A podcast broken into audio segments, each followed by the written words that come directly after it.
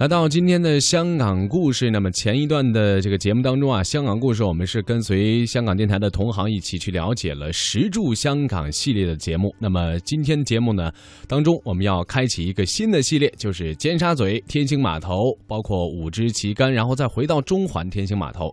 那今天的节目当中，香港故事将会为您介绍的是中环天星码头，跟随嘉宾主持一起来分享这块地方的发展变迁。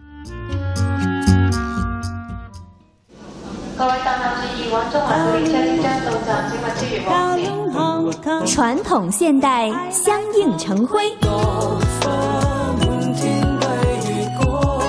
中西文化共冶一炉，东方之珠，动感之都，香港故事。香港故事。好，经过了一个季度的城市新跨越之后呢，魅力中国再一次跨越回来，我们香港继续香港故事。节目当中，雨波呢很高兴请来中国旅游杂志副总编辑陈一年一哥，欢迎您。你好，大家好。我们提到了香港石柱这样一个的这个故事系列概念，这一期一哥将会为我们带来哪一柱景点呢？哎，这个项目就特别了啊，就特别长。其实它就呃包括了三个点啊。哦，哎，它的呃全称啊，呃一个系列可以说是一个系列，它不是一个点啊。嗯，哎，叫做尖沙咀天星码头连五支旗杆和哇。中环天星码头，之前在节目当中其实也跟大家有介绍过哈，这个天星的码头在九龙这边的尖沙咀怎样，然后单独的五支旗杆呢，大家相信也非常熟悉了哈。中环天星码头也经历过它的变迁啊，最早的呃形成一种啊集体交通工具啊，嗯。啊可以推溯到啊一八八八年啊。一八八八，哇！对，那个时候呢，就由一个波斯商人啊，首创了这种啊渡海的小轮。嗯啊，不过那个时候还是呃相当的落后啊。嗯，哎，后来呢就被一个呃商业集团九龙轮渡服务啊，嗯，哎就把它买过来啊，就把它呃改名成为天星小轮。当年已经叫这个公司了啊。哎，对对，哎，一直到现在啊。哦。哎呃，不过那个时候呢，因为人口也不多啊，嗯嗯呃，渡海呢还不是像现在这么频繁啊，所以呢，当时是四十分钟才有一班啊，嗯，相当长那个时间，现在是几分钟就还好一班还好。票价来讲，当时哇，现在就不敢想象了，这个钱现在已经找不到这个单位了，好像我们平时使用的时候，是你找不到这个钱，五分钱，五分的港币大家可以找到吗？现在找不行了，对对对，现在一毛一毫两毫五毫分分钟不收啊。那么票价的话，当年。当然说的是这个一个多世纪以前哈，当时的渡轮这个票价每位五分钱。哦，现在我们的呃所看到的，我们上船的这个地方啊，嗯嗯嗯，之前呢啊也不在这个位置，而在呃现在呃的海运大厦这边啊啊，就是再往西去一点哦啊，就等于是它的这一个现在我们说渡这个呃游轮。有本来的游轮的停泊停泊位置，大大游轮的地方，停泊的游轮位置，它是靠里面一点，甚至还是哦，在那个地方，就在那地方，嗯嗯啊，后来呢，就呃，就因为台风把它破坏了，后来呢，干脆就把它再移到了新的，就是现在这个点，现在这个上船的地方，啊，在五支旗杆和钟楼之间夹着这个地方，对对对，嗯嗯嗯，对岸啊，跟呃中环那边的对比呢，它只是。差了一个钟楼，因为尖沙咀这边本来有一个对对对，更大的钟楼，呃，它的旁边啊，就是当年的尖沙咀啊，就呃火车总站啊，对，已经有了一个钟楼了，所以就没有必要再建一个钟楼，所以呢，跟那对岸呢就是不同之处，就是没有了个钟楼。那这个五支旗杆又从什么时候跟它牵上了这个就很早就开始了啊，这本来呢并不是呃作为一种呃地标，而而是。呃，经营的公司一个标志，英国国旗，嗯嗯嗯，还有就是香港的香港旗，嗯嗯，啊，九龙仓的旗，嗯，呃，海港城的旗，还有就天星小轮旗，嗯，不过呢，在回归以后啊，就变了，国旗就是中国的国旗了，嗯嗯啊，还有就是香港特区的区旗。嗯啊，九龙仓旗，另外两个旗还一样，五支旗杆是不一样高的啊，就就是这个顺序。呃，在市民的眼里啊，这个并不重要啊，他们可能大部分人还不知道这五五支旗是代表什么呢？啊，对，不知道啊。但是人人都知道有个五支旗杆，对，变成一个地名啊。是是是，反正呃，尤其是情侣们呐，要说啊，哎，过了海在哪儿，在哪等。五支旗杆下，对，就是大家都知道啊，这个是一个聚会的地方，对对，约会的地方，对，太出名了。以前以前没有手机的一个年代哈，大家要约在哪里见面哈？对，这个无论是从这个呃电视剧、影片当中看到，还是亲身体会，我相信肯定都有的。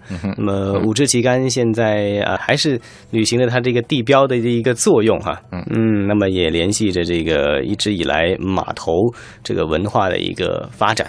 呃，说完。了尖沙咀之后呢，我们坐船过海看看，去到中环的天星码头，它分成好几代，好像啊，从一八九八年开始到现在。那天星码头的呃，就就中环的天星码头变化就大了。嗯嗯，哎，它呃一共是经过了四次啊，那就哎四代四大变迁。哎，它的呃最首先啊，就是呃最早的呢是在雪场街和甘诺道中。啊，交界这个地方啊，嗯，因为当年呢，这里已经是海边啊，没有再往往往外填的时候呢，这里已经是海边。啊。而雪场街啊，以前我讲过啊，就是雪场街呢是曾经是有啊冰雪库对这个地方，因为呃外国人啊到了香港这地方啊，还是想享受到他以前要用冰啊，嗯，对，所以呢。哎，就从海外运要运过来，自己香港还没有产冰的这个这个设施啊，船啊，远道而来就在这上岸，嗯，就变成了一个码头啊。嗯，最初还没有人的渡轮码头的时候就已经有了这种啊，都是因为货运的需求，所以码头就这么建设起来了。当时的冰就是这样啊，运上这条街，所以叫做雪场街，雪场街啊，制造。这个第一代呢，经历了从一八九八经历到一九一二年，那么一九一二年之后呢，就呃重建了。哈，重建了第二代码头，建筑上面就讲究很多了。第二代码头呢，也还在这个位置啊，嗯，也在这位置，规模大了，规模大，而且就很正规的建筑，就维多利亚式啊，知道维多利亚式，我们现在看起来还是挺堂皇。嗯嗯，对对对对，建筑设计哈，用这种维多利亚的风格。而且跟以前的木结构就有很大的改变了哈，钢铁啊、混凝土支柱啊等等。嗯哼。那么第三代的中环码头就属于呢这个在新的地方建起来的了哈。嗯，一九五八年啊，嗯啊，在这儿一直使用到二零零六年。嗯嗯。呃，这个总共有四十九年的时间啊。嗯。就就在这儿半个世纪，经历过第三代中环天星码头的，依然对它有很深厚的这个感情和记忆哈。嗯。当然，这个建筑物来讲呢。大家印象最最最深刻的，应该还是它的钟楼。虽然不及尖沙咀这么的高或者这么的华丽哈，但是它是一种呃叫做简约美、简约的味道啊，简约美。哎，整个码头的建筑还是比较啊朴素的啊，但是呢很实用、很坚固啊，就能够用几十年哈。哎，半个世纪用下来没问题啊。嗯嗯。哎，但是呢。就是因为这个钟楼，嗯，就增加了它的这个呃分量啊，就感觉呢它又挺高贵。呃，这个大钟啊，其实是呃跟呃大笨钟是一个系列啊，只不过小型了，小型化的。哎，对啊，呃，所以呢，就是说起来也挺有名啊，也是香港啊很少有的一种机械。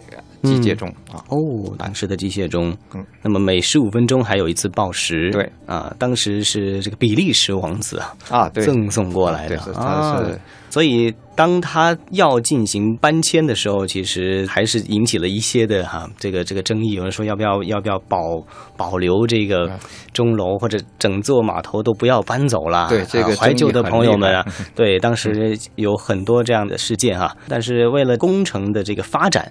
所以最终呢，这个码头还是在二零零六年开始进行了第三度的搬迁呢。对，嗯啊，这个概念上说呢，它也不只是呃天星码头了，嗯，包括了很多个呃叫做离岛码头、离岛码头、公众码头集合是个码头群哈，对，一个码头群。而且它这个建筑的特色呢，据说其实我们大家。很少再回到第二代码头的建筑风格来看一看。其实它的现在这个新的码头建筑啊，就是一个复古，复刻了第二代码头的建筑风格。对啊，也是维多利亚式。现在可以想象一下哈，虽然看上去比较粗心粗心，但是你可以感受到，哎，如果呃回到第二代码头那一个年代，就是一九一二年到一九五八年那个年代。如果你生活在那个年代的话，你可以看到这种样式的建筑风格的码头哈。嗯，但是现在还有很多的一些新的这个设施，大钟其实还是有一个的。对，这这个就变成了电子钟了，变成电子大钟。但是它的外表看不出来啊，但实际上它就不再是原来的那个呃机械钟了。嗯，而且还有很多展览厅啊、商铺啊，还有一个值得一提的就是呃海事博物馆。对，嗯啊，这个海事博物馆就是在第八号码头。这个博物馆是在二零一三年二月正式开放的啊，嗯，我曾经也讲过啊，就是作为一个独立的项目讲过，对对对对对，香港海事博物馆，嗯，没错没错，香港市民当中哈，这个过去一百年当中所存在的最有价值的一些建筑到底是什么呢？这一期的香港故事就为大家来重温了一下天星码头哈、尖沙咀还有中环他们的一个历史故事，还有他们的特色。香港故事，我们下周继续。谢谢一哥，再见。